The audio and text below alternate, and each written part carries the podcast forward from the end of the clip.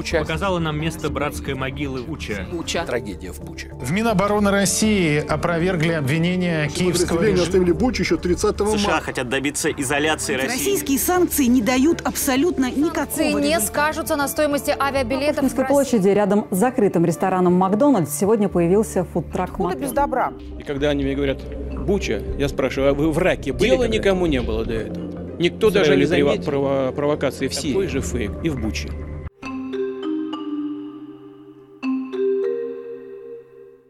Вы слушаете подкаст «Идель Реалии. Нет войне». Рассказ Константина Кикеева мы записали в апреле 2022 года. Константин Кикеев, Киров, 37 лет.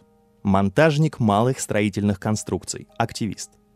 Я никогда не был подвержен пропаганде. У меня давно не работает телевизор. Я никогда не голосовал за Владимира Путина. Когда Борис Ельцин объявил его преемником, я подумал, что добром это не закончится. Российский народ как с ума сошел после взятия Крыма в 2014 году. И с тех пор безумие только нарастает, но все-таки я не ожидал, что Россия нападет на Украину, начнет бомбить Киев, убивать женщин и детей. Я был в шоке больше месяца. Меня просто разрывало от отчаяния, а потом я начал выходить на акции. Моя работа связана с постоянными командировками. Я монтирую малые строительные конструкции в Москве, Казани, Ульяновске, Кирове, в других городах России. Везде, где я бываю, стараюсь проводить антивоенные акции. Конечно, я действую осторожно, в основном по ночам. Беру баллончик с краской и пишу «Остановите войну» на зданиях, на заборах, на снегу, в подземных переходах. Когда произошли события в Буче, я написал «Буча» красной краской. Зимой я вытоптал «РФ оккупанты» на снегу в Казани.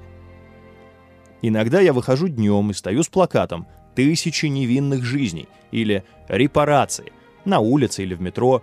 Но если за это время мимо меня в московском метро пройдет человек 100, и один из них задумается, это уже хорошо. В основном люди реагируют недоброжелательно и агрессивно. Кричат, ругаются матом, могут плюнуть под ноги, грозятся побить. Некоторые говорят, что я предатель и меня нужно расстрелять. Кроме того, я постоянно получаю в соцсетях угрозы нецензурного характера. Даже те, кто раньше выступал против Путина, теперь пишут «Вова молодец, а хохлов надо давить. Давно пора сбросить на них ядерную бомбу». Это война русского народа, который чувствует редкое воодушевление, объединившись вокруг своего лидера Владимира Путина. Жертвы среди мирного населения, даже среди собственной армии, уже никого не пугают. Жестокость, насилие, грабеж, убийство, преступления против человечности – все это называют государственной необходимостью и геополитическими интересами. Некоторые россияне делают вид, что они тут ни при чем, не знают, что творится, как будто в стране не работает интернет, нельзя узнать правду. Правду узнать можно, но они сами этого не хотят. Им комфортнее жить в зомбированном состоянии. Знак Z сейчас можно увидеть на театрах, школах, правительственных зданиях, на троллейбусах, автобусах, личном автотранспорте, даже в детских садах. Недавно мы с женой вынуждены были забрать своего младшего ребенка из детского садика, потому что там тоже знак Z повесили. Старшего ребенка, наверное, тоже не будем в школу водить. Переведем на домашнее обучение. Налоги мы платить отказались. Не хотим, чтобы на наши деньги делали бомбы. Я считаю, в России всегда был фашизм. Имею в виду почти весь 20 век. Разве идеологию коммунизма нельзя назвать разновидностью фашизма? Особенно учитывая то, сколько было жертв. Сколько народу убили во время гражданской войны, раскулачивания, во время массовых репрессий. Я думаю так, раньше был фашизм красный, а теперь коричневый. Раньше был левый, а теперь правый. Вот и вся разница. У меня такое впечатление, что в Украине я увидел Чечню во второй раз. То, что русские солдаты делали в Чечне с мирным населением, то, что они делали в Сирии, они сейчас творят в Украине. У меня одноклассники служили в Чечне. Прошло 20 лет, но они до сих пор отказываются говорить, что там на самом деле происходило. Они совершали такое, что до сих пор молчат в тряпочку.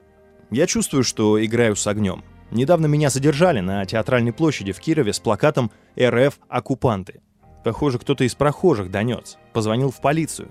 Прибежали полицейские, долго звонили начальству, спрашивали, что со мной делать. Потом повели в полицейскую будку и составили административный протокол.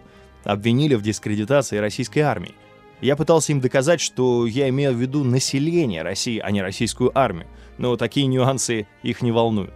Чем это для меня закончится? Административным наказанием или будут раскручивать на уголовную статью? Я не знаю.